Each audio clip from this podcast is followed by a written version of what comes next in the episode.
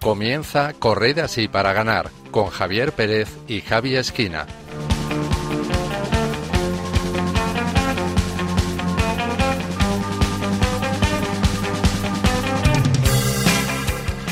Buenas noches queridos oyentes y bienvenidos un mes más a una nueva entrega de Corred así para ganar, un programa de Fe Deporte de Radio María.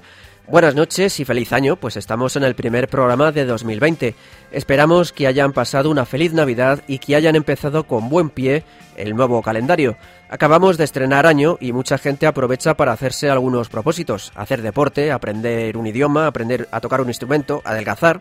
Todo eso está muy bien, pero seamos sinceros, la mayoría de personas dentro de unas semanas o unos meses habrá abandonado esos buenos propósitos.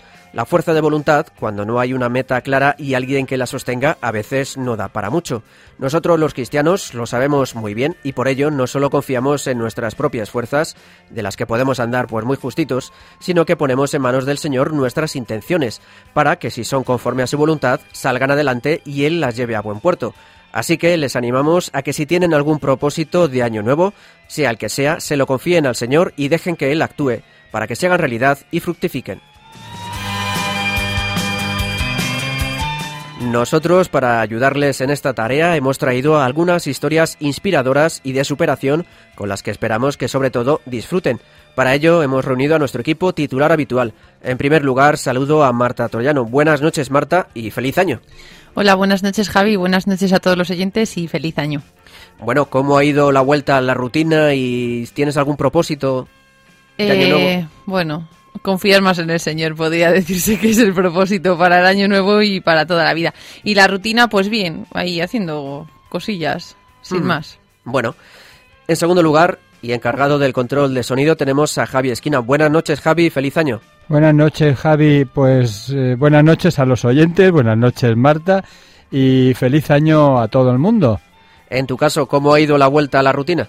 Pues bien, bien, es decir, un año más, más, más con más eh, experiencia, en vez de lo viejo es mueble solamente, ¿no? Y los humanos son experiencia. Ajá. Bueno, y dentro de unos minutos tendremos también con nosotros a Yasmín Rivera desde Costa Rica. Por último, les saluda un servidor, Javier Pérez, que bueno, pues ha vuelto a la rutina lleno de confianza y esperanza en el Señor y encantado de volver a estar en este programa con todos ustedes. Comenzamos.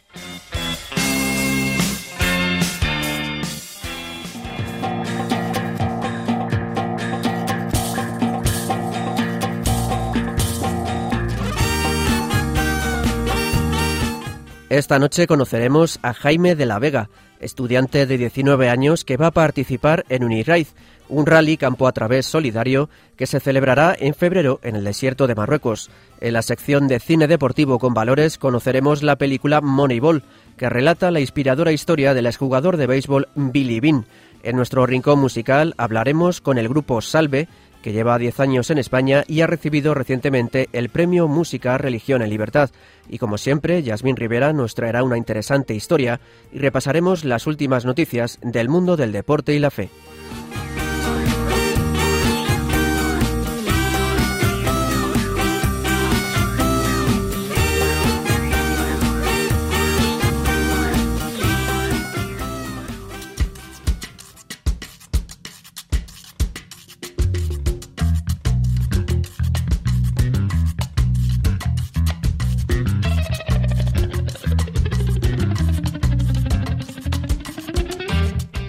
Se presenta la novena edición de la carrera solidaria de Entre Culturas, Corre por una causa, Corre por la educación. El pasado noviembre se presentó en Madrid la novena edición de la carrera solidaria Corre por una causa, Corre por la educación, organizada por la ONG jesuita Entre Culturas. Se trata de una carrera cuyo objetivo es sensibilizar sobre la importancia de que todas las personas tengan una educación de calidad y un presente y futuro dignos. En la presentación participó la nadadora de natación sincronizada y medallista olímpica Gemma Mengual, quien aseguró que esta carrera le parece una iniciativa maravillosa y que a su juicio aún queda mucho por hacer por la igualdad entre hombres y mujeres. Pero aún queda mucho por hacer y es por eso que estamos hoy aquí. Y también es de agradecer ver que personas jóvenes y niños y niñas como vosotros también os sumáis, también creéis que la igualdad es importante y también estáis hoy aquí conmigo, con nosotros, con Entre Culturas, para mostrar vuestro compromiso. Este año la carrera se celebrará en 11 ciudades españolas y se espera la participación de más de 20.000 personas. Málaga, Zaragoza y Logroño darán el pistoletazo de salida el 2 de febrero. Las inscripciones para todas las ciudades y para las diferentes modalidades de adulto o infantil ya están abiertas en www.correporonacausa.org. Sacerdotes y guardias civiles juegan un partido benéfico en Pontevedra a favor de Cáritas. El domingo 15 de diciembre se disputó en Cuntis, en Pontevedra, un partido benéfico en el que un grupo de sacerdotes de la provincia se enfrentó a un equipo formado por agentes de la Guardia Civil de varios cuarteles de la región. Se trata de una iniciativa organizada por el párroco de Cuntis, el padre Juan Carlos Martínez, y el comandante del puesto de la Guardia Civil de la localidad, Alberto Padín. Lo recaudado con la venta de las entradas, cuyo precio era de 3 euros, se destinará a Cáritas Interparroquial de Cuntis. Además, se fletó un autocar para acercar al estadio a los aficionados, quienes podían pagar por ello un euro o un kilo de alimentos no perecederos.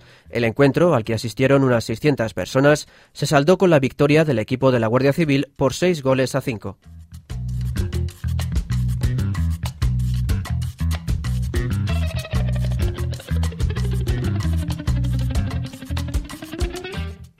El entrenador del Club de Fútbol Monterrey se encomienda a la Virgen de Guadalupe antes de la final del torneo Apertura de la Liga Mexicana. El entrenador del Club de Fútbol Monterrey, Antonio Mohamed, el turco, se dirigió con un acompañante a la Basílica de Guadalupe para celebrar misa y encomendarse a la Virgen antes de la final del torneo Apertura de la Liga Mexicana, que los Rayados disputaron contra el Club de Fútbol América el pasado 29 de diciembre. Las oraciones del técnico argentino fueron escuchadas, pues el Monterrey venció al América en los penaltis por 4-2 y se consagró como campeón de la Apertura 2019 de la Liga. El técnico aseguró a Fox Sports México que lo más difícil era llegar a la final. El fútbol a veces te toca, te toca estar arriba, otras veces no. Yo siempre digo que llegar a la final es lo más difícil. Para mí, lo dije ayer, me toca estar en el lado ganador hoy. No es eh, ser fracaso perder la final, pero bueno, así pasa. Si está en la tercera que perdía, iban a criticar mucho, pero bueno, estoy muy contento. Cuando su equipo logró la victoria, Mohamed rompió a llorar, pues con este triunfo cumplió una promesa, la que le hizo a su hijo Farid Mohamed cuando éste murió en 2006 a los nueve años como consecuencia de un accidente de tráfico ocurrido en Berlín, mientras padre e hijo asistían al Mundial de Fútbol que en aquellos momentos se disputaba en Alemania. La Santa Sede prepara la creación de su propio Comité Olímpico Nacional. El Vaticano planea crear su propio Comité Olímpico Nacional y de hecho espera poder debutar ya en los Juegos de París de 2024. Así lo ha explicado el subsecretario del Consejo Pontificio de la Cultura y responsable de la sección de deportes, Monseñor Melchor Sánchez de Toca. En declaraciones al medio digital francés Frank Dieu, el sacerdote español ha explicado que a su juicio el deporte profesional se ha convertido en una industria y la Iglesia podría ayudar a adoptar un código de regulación ética y a reposicionar sus valores fundamentales. El subsecretario del Consejo Pontificio de la Cultura señaló que es un proyecto a medio plazo y van a comenzar por el atletismo. Además, espera que cuando tengan cinco deportes afiliados a sus respectivas federaciones internacionales, se podrá pensar en la constitución de un Comité Olímpico Nacional.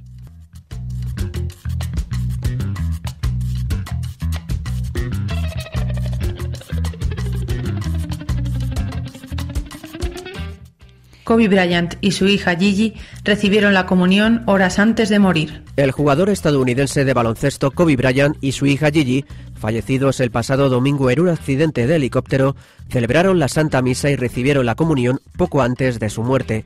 Padre e hija acudieron a las 7 de la mañana a la iglesia de Nuestra Señora Reina de los Ángeles en Newport Beach, en California, tras lo cual se dirigieron al aeropuerto, donde cogieron un helicóptero para dirigirse a la academia donde Gigi entrenaba. La aeronave en la que viajaban nueve personas se estrelló en torno a las nueve y media de la mañana y no hubo supervivientes.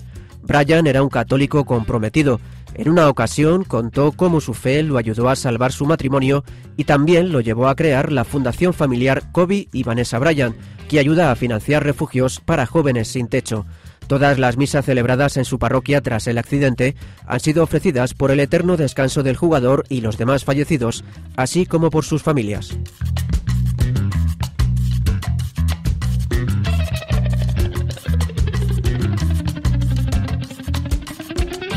Y Yasmín Rivera desde Costa Rica nos trae hoy la historia del padre Ultraman, sacerdote colombiano.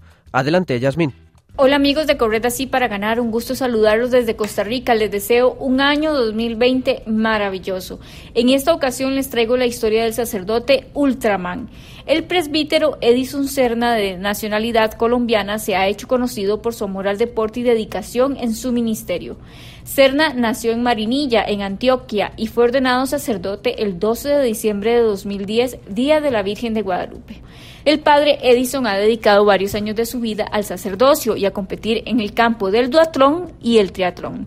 Es un triatleta lleno de mucha pasión por cada una de las tres disciplinas, natación, ciclismo y atletismo. En su carrera deportiva ha logrado ser campeón suramericano, panamericano, centroamericano del Caribe. Además, fue subcampeón en la Copa del Mundo de Triatlón y también es el único sacerdote en el mundo en terminar el Ultraman y uno de los cuatro colombianos en lograr dicha prueba. Saben, el Ultraman es la competencia de triatlón más larga del mundo. El primer día se deben de nadar en mar abierto 10 kilómetros. Al momento de salir del agua inicia la transición para la segunda prueba, que es recorrer 144.8 kilómetros en bicicleta. El segundo día consiste en realizar una larga etapa en bicicleta con una distancia a recorrer de 273.5 kilómetros. El tercer y último día hay que correr el doble de distancia que en una maratón, es decir, 84.3 kilómetros. Desde muy pequeño el sacerdote sintió esa atracción por el atletismo. Cuenta que desde los nueve años empezó a participar en los Juegos Deportivos entre escuelas. Fue en bachillerato que tomó en serio la decisión de entrenar con más constancia, perseverancia y dureza para alcanzar las metas que se proponía. Dice una motivación muy importante es llevar a buen término el encargo recibido del Señor Jesús de ir por el mundo entero y anunciar el Evangelio a todas las gentes. Para él, cada entrenamiento y competición es ocasión para anunciar el Evangelio y cuenta que descubre que su presencia permite acercar a la iglesia a las personas porque siendo sacerdote también es para los demás deportistas amigo, padre y pastor que entiende sus realidades y ora por ellos. Para mí el deporte es un nuevo aerópago de la evangelización y por ende la importancia de continuar haciendo presencia como iglesia llevándoles el buen aroma de Cristo, quien es referencia a imitar en la vida de todo deportista, dice el padre Edison para poder llevar mi vida sacerdotal y rendir en todo lo que mi ministerio implica y mi vida deportiva, tengo que ser muy ordenado con mi tiempo. Hay días en los que le toca madrugar a las 3 de la mañana para iniciar sus entrenamientos o sacar el espacio para después de la misa, en horas de la noche, salir a entrenar. Edison Serna, también conocido como el cura de hierro por su participación en varios Ironman, comparte su deseo de ser un buen representante de la Iglesia Católica y de su país, Colombia. Afirma querer ser un digno rival a vencer, mostrarle al mundo que los sacerdotes también pueden incurrir en el mundo deportivo y realizar buenas participaciones. Mostrarles a los jóvenes con inquietud vocacional que se puede consagrar a Dios y también obtener buenos resultados deportivos a nivel nacional e internacional. Bien amigos, esto es todo por hoy. Les recuerdo nuestra frase de cierre pronunciada por Santa Juana de Arco. Nosotros libramos las batallas, pero es Dios quien nos da la victoria. Hasta la próxima. Muchas gracias Yasmín y hasta el próximo programa si Dios quiere.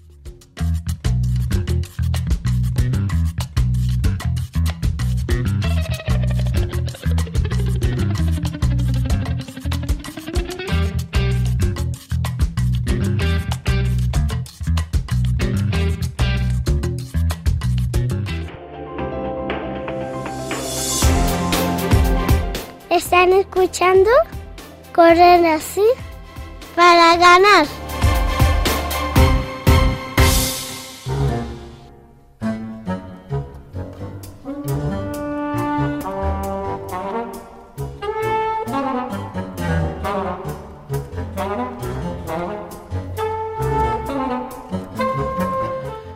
Hoy vamos a conocer a Jaime de la Vega, estudiante y participante del Rally Solidario Uniraid 2020, que se celebrará del 15 al 23 de febrero en Marruecos.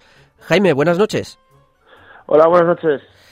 Muy bien, aquí estamos. Uniride es un ride o rally campo a través solidario y formativo diseñado exclusivamente para estudiantes de 18 a 28 años.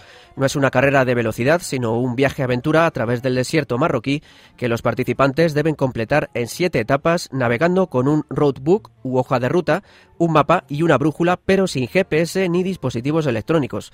Además, lo deben hacer a bordo de un coche de más de 20 años y superando los obstáculos naturales y las diversas pruebas de estrategia y habilidad propuestas por la organización.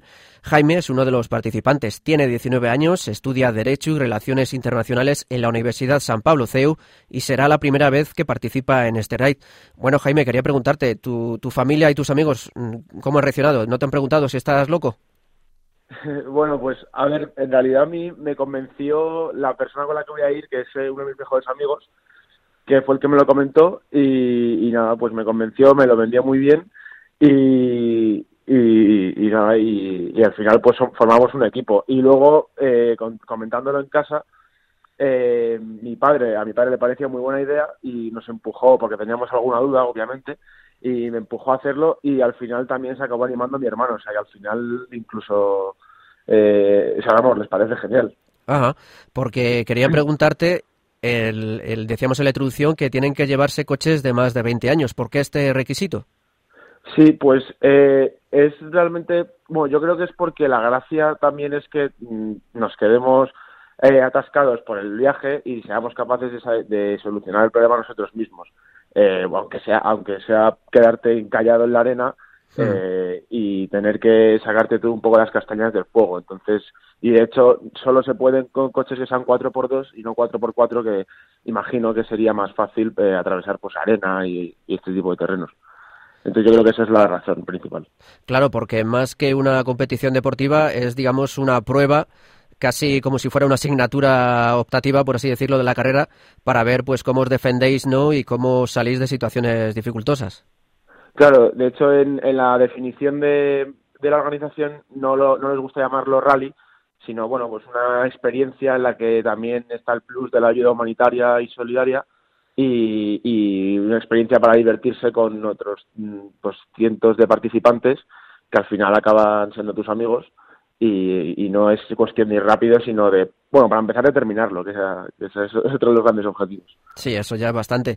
Quería preguntarte, ¿cómo habéis conseguido el Seat Panda, que es con el que vais a, participar, un coche mítico aquí en España? Sí, pues eh, nada, empezamos a buscar coches eh, eh, con la ayuda de mi padre, que sabía un poco del tema, empezamos a buscar coches que pudiéramos comprar baratos y, y luego ya prepararlos para, para la aventura. Entonces eh, nos gustó mucho el panda que encontramos y además nos dijeron que lo que tenía, bueno, que lo bueno que tenía era pues que era un coche duro y que era muy bueno para este tipo de cosas. Y porque claro, nosotros realmente a mí me gustan los coches, pero yo no tengo ni idea ni de mecánica ni nada. Entonces eh, necesitamos ayuda pues de, de vamos de otras personas y nos dijeron que la amortiguación que tenía y todo este tipo de cosas eh, venía muy bien para el viaje. Y así fue. ¿Y cómo lo habéis, lo habéis preparado desde el punto de vista técnico? ¿Cómo habéis preparado el coche? Y luego quería preguntarte si durante el trayecto también vais a tener ayuda y asistencia de mecánicos y demás. O sea, si tenéis un equipo que os pueda ayudar.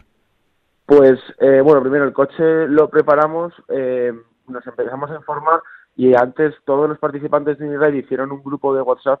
Entonces, eh, hay muchos participantes que ya habían que van a repetir el viaje. Entonces, bueno, eh, les preguntábamos a ellos, nos iban diciendo lo que nos venía bien y lo que no. Y luego también la organización siempre está a nuestra disposición enviándoles un email o llamándoles y le podemos preguntar lo que queramos, bueno, consejos, y ellos nos van guiando un poco. Y, ¿cuál era la segunda pregunta, perdón? Sí, no, quería preguntar si luego durante la carrera, durante el, el ride, ah, vais a tener, en caso de que tengáis averías o problemas, si tenéis un equipo mecánico o vosotros vais preparados para, para mm, cualquier, hacer frente a cualquier situación. Sí, no, pues la organización nos, nos sí, que, sí que proporciona un, un equipo mecánico eh, en el que, bueno, obviamente hay problemas eh, más graves que nosotros no seríamos capaces de resolver. Eh, nosotros aprenderemos a, bueno, hemos aprendido a cambiar una rueda o, cosas básicas, pero luego hay cosas más complicadas que nosotros no podemos hacer y sí que nos ayudan. Y además del punto, desde el, además del apartado técnico, Cuéntanos la preparación de la persona, la preparación física, psicológica, cómo tiene que ser. Eh, pues bueno, la verdad es que mm, nosotros, o sea, no, no, tampoco llega a un nivel de dificultad como para tener que tener una preparación física muy grande, pero nada, simplemente nosotros es que hemos ido hablando con participantes de otros años y pues nos dan consejos de como, bueno, es que de preparación física tampoco hay mucho realmente, no, ¿sabes? No, no es en ese sentido muy duro. Hmm. Y, y, aparte del cuerpo, me imagino que también espiritualmente habrás, te habrás preparado de alguna forma, te habrás encomendado al Señor, ¿no? Me imagino. Sí, sí, sí, sí. De hecho, es una de las partes más bonitas de, de la experiencia es el tema solidario, tener que llevar un mínimo de 40 kilos de material solidario. Luego se pueden hacer proyectos más elaborados eh, porque al ser estudiantes, por ejemplo, otros años, eh, hay gente que se ha, se ha, juntado con otros equipos para construir, pues un año construyeron un pozo, otro año construyeron un, como un bosque de palmeras y les enseñaron a el, pues cómo regarlo y tal, y luego otro año les, les enseñaron, por ejemplo, a coser y este tipo de cosas. Eh, y bueno, y nosotros pues lo que ya es lo que estamos haciendo es acumular un montón de material que porque ellos mandan nos mandan una lista con lo que suelen necesitar, que suele ser pues, material escolar y este tipo de cosas. Y luego aparte pues nosotros llevamos cosas que creemos que les pueden hacer feliz a, a, la gente allí. Y esa es la parte más bonita para nosotros realmente del viaje. Claro, porque estamos hablando de necesidades básicas, estamos hablando de poblados en el desierto de Marruecos donde a veces no tienen acceso a las cosas más básicas, cosas que aquí nos parecen muy simples. Allí les falta lo más básico como es puede ser agua potable o alimentos, ¿verdad? Claro, o un simple bolígrafo un, o, un, un, paquete de rotuladores este, o cuadernos, este tipo de cosas también nos han comentado que les vendrían muy bien. Cuéntanos un poco qué es lo exactamente más o menos lo que vais a donar vosotros, porque son 40 kilos y me imagino que ahí habrá de todo un poco. Sí, nosotros, bueno, lo que vamos a hacer es, principalmente llevamos muchísima ropa, luego dentro de la ropa llevamos, eh, pues por ejemplo, camisetas, nos gusta mucho el fútbol, pues camisetas de fútbol de cuando éramos más pequeños, que no utilizamos y que están en, y que están en perfecto estado, claro, y que creemos que eso les puede hacer muchísima ilusión. Eso como regalo nuestro. Y luego ya, pues, eh, como te comentaba, pues sí que cosas que necesitan, como pues sobre todo mucho material escolar.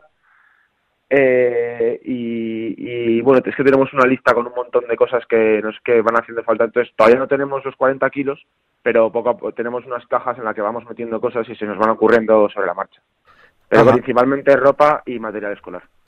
Y en cuanto al proyecto, háblanos un poco del proyecto en el que estáis trabajando o habéis preparado.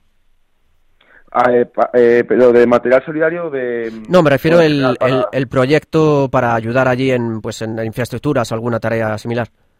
Sí bueno es que eso realmente es eh, o sea tú puedes decidir o llevar material solidario y o sea, el, tema del proyecto no es obligatorio me hmm. refiero. La gente que lo hace por ejemplo los que hicieron el, lo del bosque me parece que eran unos estudiantes de ingeniería no me acuerdo cuál exactamente entonces, claro, aprovecharon sus conocimientos para, para juntarse con otros equipos que también les llamaba la atención y le decidieron hacer. Entonces nosotros, como no, no tenemos mucha idea de estos temas, lo que vamos a hacer es, aparte del material, si en el caso de que este año haya también proyectos de este estilo, pues sí que obviamente eh, eh, ayudaremos a construir lo que haga falta. Hmm. Entre todos, porque además tiene que ser un poco a contratiempo porque no te puedes quedar ahí mucho, claro. mucho tiempo, vamos. Desde tu punto de vista, ¿qué crees que va a ser lo más duro o difícil en este raid? Pues yo creo que em, son siete etapas y hay una de ellas que se llama etapa maratón. Y en, esa etapa eh, creo que es, me parece que es nocturna y no hay asistencia mecánica, entonces es un poco pues tú y, y tu circunstancia. Y es, yo creo que es la, va a ser la más complicada.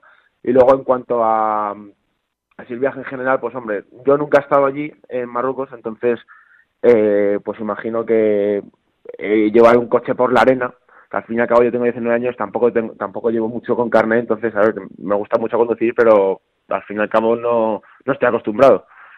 Eh, y luego pues va, va a haber, vamos a dormir algún, algunas noches allí en el desierto, en una tienda de campaña, pues el frío, el calor y este tipo de cosas me parecen que van a ser bastante complicadas o difícil de acostumbrarse. Claro, porque en Madrid estamos acostumbrados a carreteras muy bien diseñadas. En Madrid es verdad que por conducir por el centro es un poco la ley de la selva, pero aún así no tiene nada que ver con meterte con un coche en medio de las dunas del desierto, imagino. Claro, exactamente. Bueno, y, cuéntanos, se me había pasado una pregunta importante. Cuéntanos con quién vas. Nos has comentado que era de uno de tus mejores amigos. Cuéntanos exactamente cómo es vuestra relación y cómo os vais a organizar un poco durante el trayecto. Sí, pues bueno, él se llama Ramón Matoses y es estudiante también de Derecho, estudia en CUNER. Y bueno, él fue el que me lo, me lo dijo. Mm, me lo dijo como diciendo, a ver si lo hacemos un año. Y al mes siguiente pues ya me, me dijo, oye, ¿y si lo hacemos este? Y pues lo que vamos a hacer es, eh, pues nada, salimos desde Madrid, nos, nos vamos a ir eh, para conducir, porque al fin y al cabo es todo el día conduciendo en cada etapa, entonces uno acaba bastante cansado. Y, y entonces, para nos hemos, hemos hecho nos hemos hecho un buen equipo para eh, para poder llevar a cabo el proyecto pues con el tema de los patrocinadores y tal. Eh, hemos tenido que hacer un dossier y enviárselo enviando emails y cada uno es, como que nos dividíamos el trabajo. Y luego allí ya pues eso nos iremos turnando para conducir. Eh, es verdad que ninguno tenemos mucha idea de, de mecánica pero pero bueno somos bastante iguales en ese sentido entonces tengo aquí a mi compañera Marta que te quiere hacer un, una pregunta. Hola Jaime, buenas noches. Hola, buenas noches. Eh, nada, me gustaría preguntarte, eh, no sé si alguna vez te lo has planteado, si después de participar en este rally, eh, te gustaría participar en el Rally Dakar. a ver, sería una experiencia, a mí me encantaría, obviamente, pero no creo que nunca llegue a tener eh, tanta experiencia o, o esas cualidades para hacerlo. Me parece muy complicado pero sí me encantaría. Bueno, pues como sabes en la radio el tiempo es oro y tenemos que ir despidiéndonos. Antes de despedirnos quería preguntarte, ¿qué canción nos recomiendas para despedir este programa? A mí una canción que me motiva mucho es la de Freed from Desire. Para, bueno, para hacer deporte y, tal me, me, motiva bastante. Ajá, bueno, pues eh, a quienes nos estén oyendo, si quieren más información pueden dirigirse a la web oficial en www.uniride.org y Jaime de la Vega, estudiante que va a participar en este raid solidario, muchísimas gracias por haber estado con nosotros y muchísima suerte y bendiciones para esta aventura. Muchísimas gracias a vosotros por la oportunidad. Un saludo. Un saludo.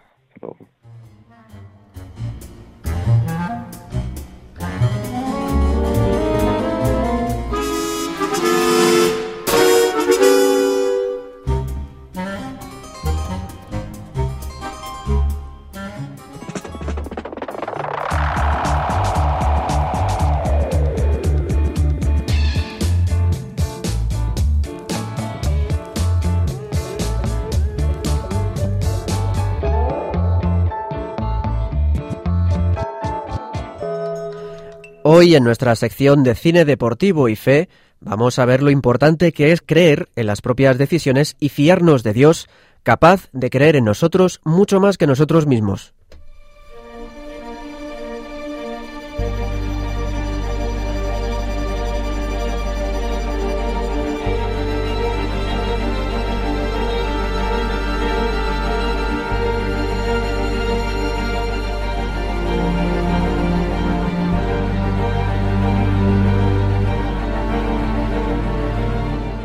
En este programa os recomendamos la película Moneyball del año 2011, protagonizada por Brad Pitt, Philip Seymour Hoffman y Jonah Hill.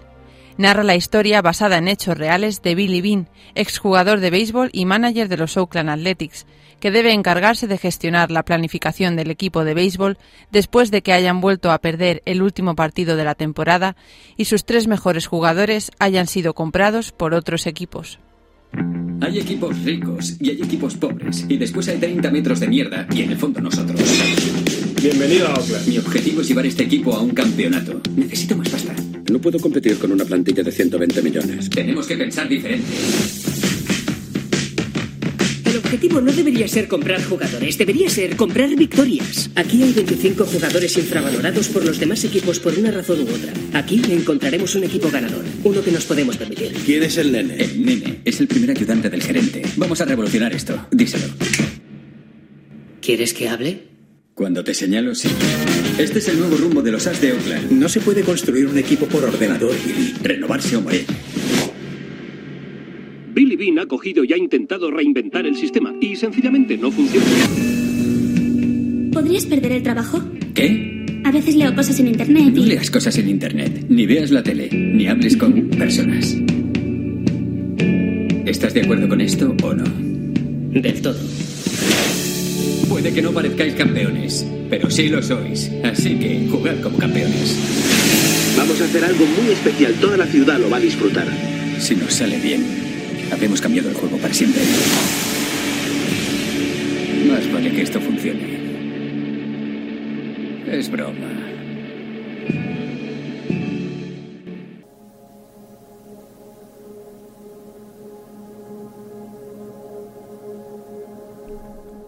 Con el objetivo de reforzar la plantilla de su equipo, Billy se dirige a otros clubes para comprar jugadores, pero debido al poco presupuesto con el que cuenta, no aceptan sus ofertas.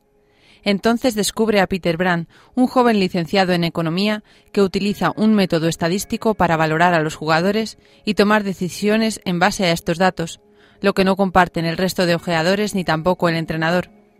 Pero Billy decide fiarse, vista la seguridad que muestra Peter, con el objetivo de cambiar la manera de afrontar los problemas económicos del equipo. Con esta ecuación de aquí, lo que veo es que tenemos que ganar un mínimo de 99 partidos para llegar a los playoffs. Tenemos que anotar 814 carreras para ganar esos partidos y permitir un máximo de 645 carreras en contra.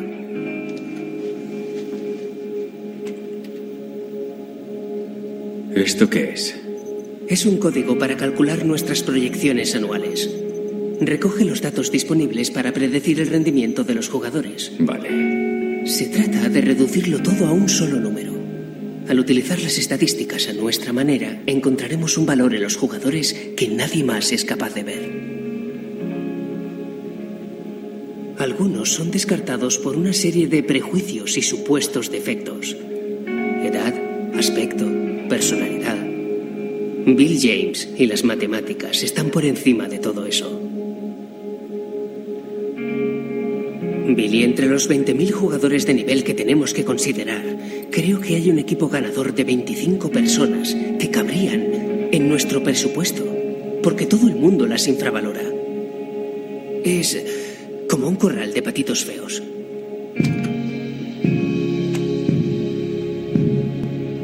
Billy, este es Chad Bradford. Es relevo. Es uno de los jugadores más infravalorados del béisbol. Su defecto es que lanza raro. A nadie de las grandes ligas le interesa, porque es ridículo. Este tipo podría ser no solo el mejor lanzador de nuestro bullpen, sino uno de los relevos más eficaces del mundo. Tendría que costar 3 millones de dólares al año. Lo podemos comprar por 237 mil.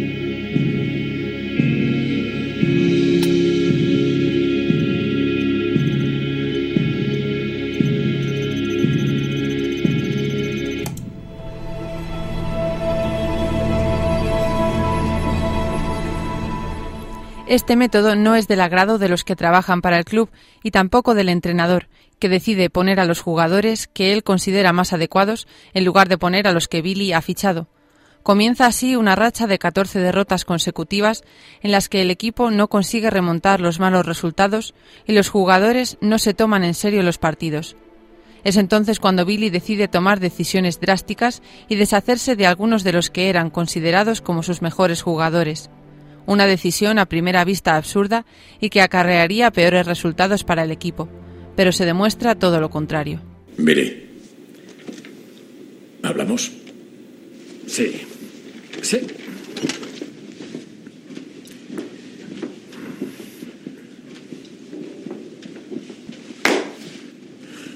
Te veo infeliz. ¿Por qué?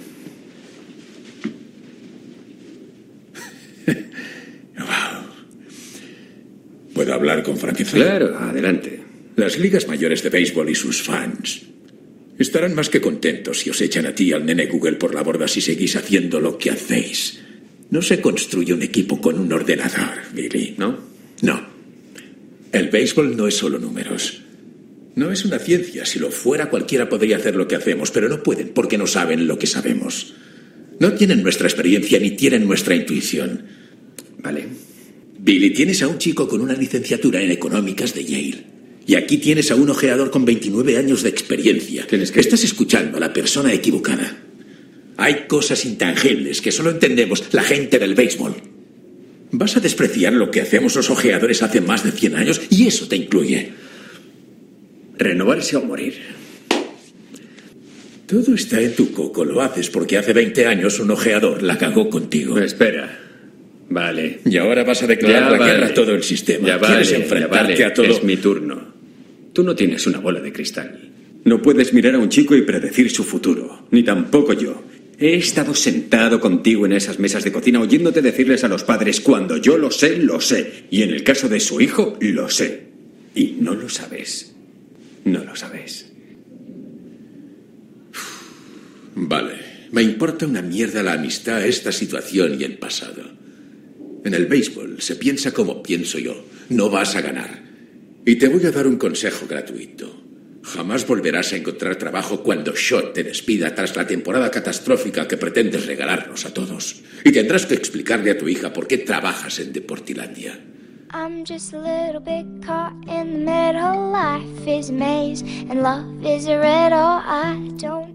Firme en sus ideas y principios y apoyado por Peter, decide luchar hasta el final por aquello que cree que debe hacer y que será lo mejor, aunque nadie lo entienda.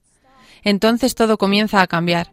Billy les dice que aunque no lo parezcan, son campeones y deben jugar como tales, y el hecho de que confía en aquellos que no confiaban en sí mismos provoca un cambio de actitud, destacando la importancia de confiar de verdad en los demás, aunque ellos mismos no hayan descubierto todo lo que podrían hacer. Eso mismo hace Dios con nosotros, confiándonos misiones que a nosotros nos parecen imposibles de realizar, pero que con su gracia podremos llegar a cumplir.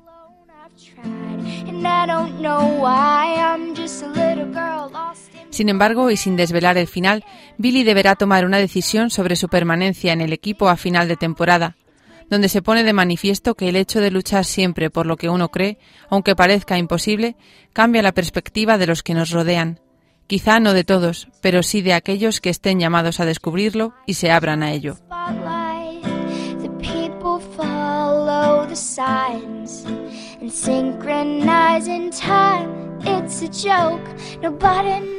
Bueno, Marta, pues como siempre una muy interesante película que nos muestra lo importante de creer en uno mismo y no solo creer en uno mismo, sino ayudar así a que los demás confíen en sus propios potenciales. Sí, la verdad que, es una película, eh, a mí me ha parecido muy, muy interesante. De hecho, incluso se podría sacar también eh, otro comentario eh, con la frase de San Ignacio de en tiempo de desolación no hacer mudanza pero la verdad que, que, está muy muy bien y que muestra que, que, si uno cree de verdad en lo que está haciendo y de verdad es lo que el Señor le está pidiendo, aunque nadie lo entienda, hay que, hay que luchar por ello y, el, y ya dará sus frutos cuando el Señor quiera. Y además nos has dejado ya con la incógnita de saber cómo termina la historia. Hombre, claro, es que no vamos Habrá a hacer, que ver la peli. No vamos a hacer aquí spoiler, eso hay que dejarlo a, a los oyentes, que lo vean. Bueno, pues si alguno quiere buscarla en internet, la, la película, le recordamos, se llama Moneyball, así que nada, les animamos a, a que la vean. To go. Can't do it alone, I've tried. And I don't know why. I'm just a little girl lost in the moment. I'm so scared, but I don't show it. I can't figure it out. It's bringing me down, I know. I've got to let it go and just enjoy the show. Dum de dum, da dum de dum. Just enjoy the show, da dum de dum da dum dee dum. Just enjoy the show. I want my money back. I want my money back. I want my money back. Just enjoy the show. I want my money back. I want my money back. I want my money back. Just enjoy the show. Estoy cansado de esta absurda rutina que agobia mi tiempo me estoy secando como un tronco sin savia en el vacío y el tedio. Me desmorona no alcanzar mis metas cuando el esfuerzo ha sido duro y leal. Y me pregunto si Hoy vamos a conocer a Osvaldo Mazorra y Arce Torres, matrimonio que evangeliza a través de la música con el grupo Salve. Llegaron a España desde México en 2009 y llevan por tanto más de 10 años en nuestro país y el pasado octubre recibieron el premio Música Católica en la segunda edición de los premios de la web Religión en Libertad. Buenas noches chicos y enhorabuena. Buenas noches. buenas noches. Bueno, contadnos, ¿cómo fue para vosotros recibir este premio? Bueno, fue una, una gran, gran sorpresa porque, bueno, nosotros estamos aquí de misión y uno cuando está de misión no, no espera, la verdad, ningún premio ni ningún reconocimiento. Está uno esforzándose por hacerlo por amor y para Dios y para su gloria, pero lo vemos muy providencial también como un aliento también de nuestro Señor que dice, pues aquí estoy, eh, sigo apoyándoles, sigo reconociéndolos, hay que seguir adelante y así que seguimos en oración y muy muy agradecidos tanto al Señor como a las personas que pensaron en nosotros. Muy bonito. Contaba que lleváis 10 años en España. Quería preguntaros, ¿cuándo empezasteis en esto de la música y, bueno, cómo surgió la iniciativa de formar un grupo? Pues mira, ya también vamos a cumplir, bueno, en este caso yo, 30 años que tuve una experiencia con San Juan Pablo II en el 8 de mayo del 90 en México, en, en un lugar que se llama San Juan de los Lagos, Jalisco, y ahí empezó todo. Ahí empezó esta iniciativa de ver cómo el Papa congregó a tantos jóvenes, a tantos jóvenes y que, y que la música era un, medio, bueno, un, idioma. Y ahí nació esa iniciativa de, de, empezar a evangelizar a través de la música y después con el tiempo conocí a Arce y ya llevamos ya 20 años juntos cantando y así fue como empezó la propuesta de, de hacer algo con la música para la gente. Bueno, pues fijaos qué tarea tan bonita la que hizo San Juan Pablo II con los jóvenes en su época y cómo vosotros sois prueba de ello. Quería preguntaros, eh, vuestra labor de evangelización no se limita a grabar discos, sino que también participáis en misas, adoraciones, peregrinaciones. Digamos que sois un grupo de evangelización en un sentido amplio de la palabra, ¿verdad? Pues sí, así es. El Señor nos ha llevado por este camino. Es verdad que hemos grabado los CDs y nosotros, pero es una evangelización de acompañamiento, acompañamiento a través de la música, que es un medio que nos ayuda muchísimo pues a, ponernos palabras a veces que nosotros no sabemos decirle al Señor o a, concentrarnos un poco para no estar tan distraídos. En fin, los discos se hicieron porque pues no llegábamos. Osvaldo y yo en su momento, sobre todo los jueves, los jueves eucarísticos por excelencia, pues hay adoraciones por toda España, por todo el mundo. Y claro, nosotros solamente llegamos hasta donde llegamos. Y la gente pues quería tener este apoyo musical, así que empezamos a grabar estos CDs muy sencillos que se escucharan prácticamente al natural para que se pudieran poner frente al Santísimo de forma digital. Pero bueno, nosotros es así que acompañamos a la gente musicalmente poniendo e, este medio para, para que el Señor tenga este recurso también para tocar los corazones. Ajá, precisamente los dos últimos discos que habéis grabado son de villancicos, pero antes de eso grabasteis un disco en 2016 dedicado a Rosario y a la Corona de la Misericordia. Contadnos, hablándonos un poco de este álbum. Así es, pues mira, eh, con las iniciativas que, hay tanto de la gente donde vamos a cantar misas y adoraciones por diferentes lados de España, en, en, en Guecho, en las arenas, eh, o en Neguri, eh, precisamente en Neguri, en la iglesia del Carmen, un grupo de matrimonios con sus hijos querían tener esta manera de, de, poder rezar el rosario y se les ocurrió que si rezaban los niños con esa naturalidad, la gente podría engancharse a rezarlo. Y así fue, un día llegamos y, y, los niños iban saliendo del cole y algunos eran, pues había desde los tres años hasta los dieciséis y unos salían así como que no quiero ir y tengo hambre, pero empezaron a rezar y cuando se grabó, porque se grabó en una tarde, fue impresionante porque el productor que estaba haciendo eso dije, bueno, vamos a hacer una edición, pero salió tan natural de ver a los niños rezando, Dios te salve María, o algunos que no se la sabían del todo, y ha sido de verdad una gran bendición. Muchísima gente que lo, lo reza en sus coches, que dice, es que me, me da el tiempo para salir de casa y llegar a la oficina y rezo el rosario. Y eso ha sido el gran, uno de los grandes frutos de, de estas visitas a, a, casas y a lugares en este, en este apostolado. Bueno, pues si queréis escuchamos uno de los temas justo que se puede escuchar, María, María mírame, después de los misterios gozosos. Perfecto. María mírame, María mírame, si tú me miras, Él también me mirará. Madre mía, mírame, de la mano llévame. Muy cerca de Él, que ahí me quiero quedar. María, mírame, María, mírame, tú me miras, Él también me mirará. Madre mía, mírame, de la mano llévame muy cerca de él, que ahí me quiero quedar. María,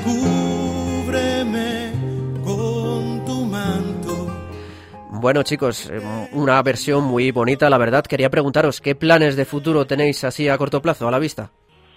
Uy, muchísimos. Seguir cantando Bueno, adoraciones y seguir misas. peregrinaciones y grabando discos para acompañar y a ver si nos da ahora el tiempo el Señor de componer, que eh, la verdad es que somos más ir- intérpretes y estamos muy agradecidos porque es una forma que el Señor nos deja ver pues que nos quiere colaborando en equipo entre nosotros, entonces a quien le da el don de, la interpretación, hay quien le da el de la el de la composición, el de la música más de, de tipo instrumental y bueno, ha sido muy bonito, pero nos encantaría eh, tener un poquito de tiempo para componer. Pero bueno, así de forma inmediata, la verdad es que tenemos una celebración muy grande que son justo el 8 de mayo los 30 años de ese gran regalo que recibió Osvaldo de manos de, San Juan Pablo II, eh, que comentábamos hace un momento, y queremos hacerlo de alguna manera siempre apegado a, a, a nuestra iglesia, ya sea una misa un- una adoración, una alabanza, pues eso es lo que estamos viendo. Ese es uno de los proyectos que nos hace mucha ilusión más en particular, pero, pero en realidad el, el recorrido por España, por todas las comunidades, ver cómo se adora al Señor en, en cualquier eh, pequeño sitio, pueblo, lugar o grande que sea y que estamos unidos en la fe, eso es algo que queremos seguir haciendo mientras el Señor nos lo permita. Bueno, ¿y cómo podemos encontrar información vuestra en Internet? Pues tenemos una, una web que se llama amigosdesalve.com y ahí eh, aparece todo lo que vamos haciendo, una agenda y las redes en Instagram, en Twitter. Facebook en arroba agenda eh, salve, ahí o en hashtag agenda salve, en cualquiera de las redes sociales también pueden ir viendo dónde, dónde Ajá. vamos a estar y unirse también eh, en oración donde estén. Y si quieren que vayamos, pues también nos pueden escribir ahí mismo en la página web, pueden encontrar, nosotros somos los que contestamos y eh, estaremos encantados de ir a, a la- a las comunidades que quieran y que oremos juntos y alabemos y adoremos juntos. Perfecto. Bueno, pues Osvaldo Mazorra y Arce Torres, matrimonio integrante del grupo Salve, muchísimas gracias por haber participado con nosotros en esta entrevista y bueno, mucha suerte y muchas bendiciones. Gracias Gracias igualmente para ustedes. Buenas noches y que Dios los bendiga. ¡Feliz año! Igualmente, gracias. Madre mía, mírame, de la mano llévame muy cerca de él, ahí me quiero quedar.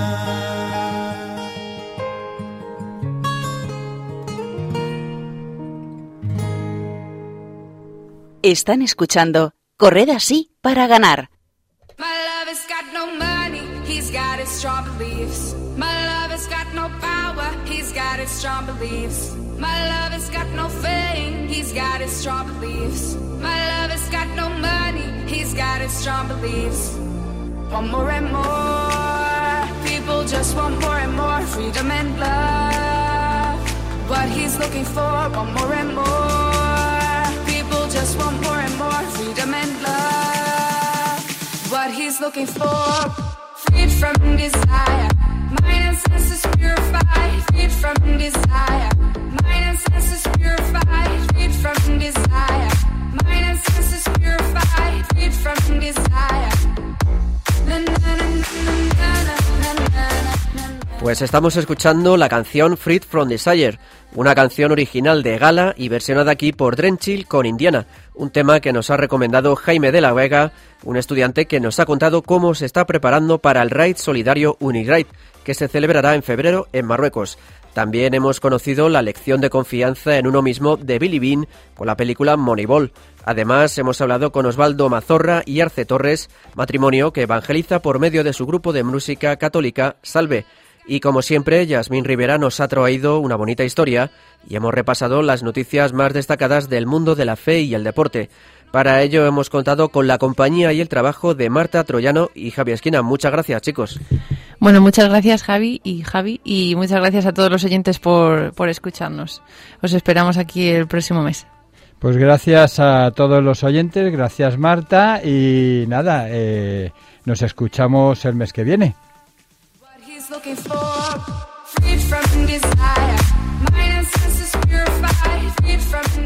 Les recordamos que pueden contactar con nosotros para lo que deseen a través del correo en la dirección ganar arroba.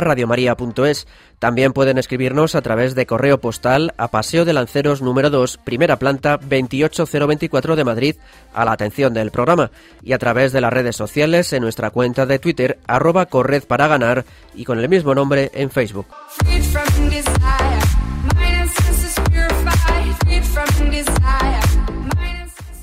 Nos despedimos hasta el 25 de febrero, cuarto martes de mes, a las 11 de la noche. Que los fríos del invierno les sean lo más llevaderos posible y ánimo que la cuesta de enero ya está casi superada. Les dejamos ahora en compañía del padre José Ramón Velasco y su programa La Luciérnaga. Reciban un fuerte abrazo de quien les habla, Javier Pérez, y de todo el equipo que formamos Corred así para ganar. Que Dios los bendiga.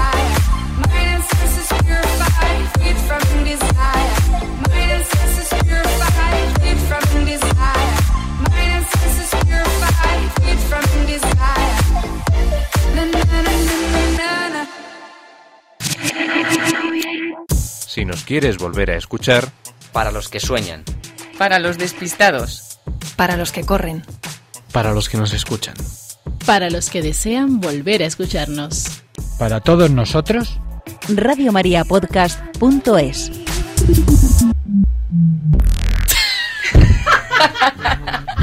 es el podcast, ¿no?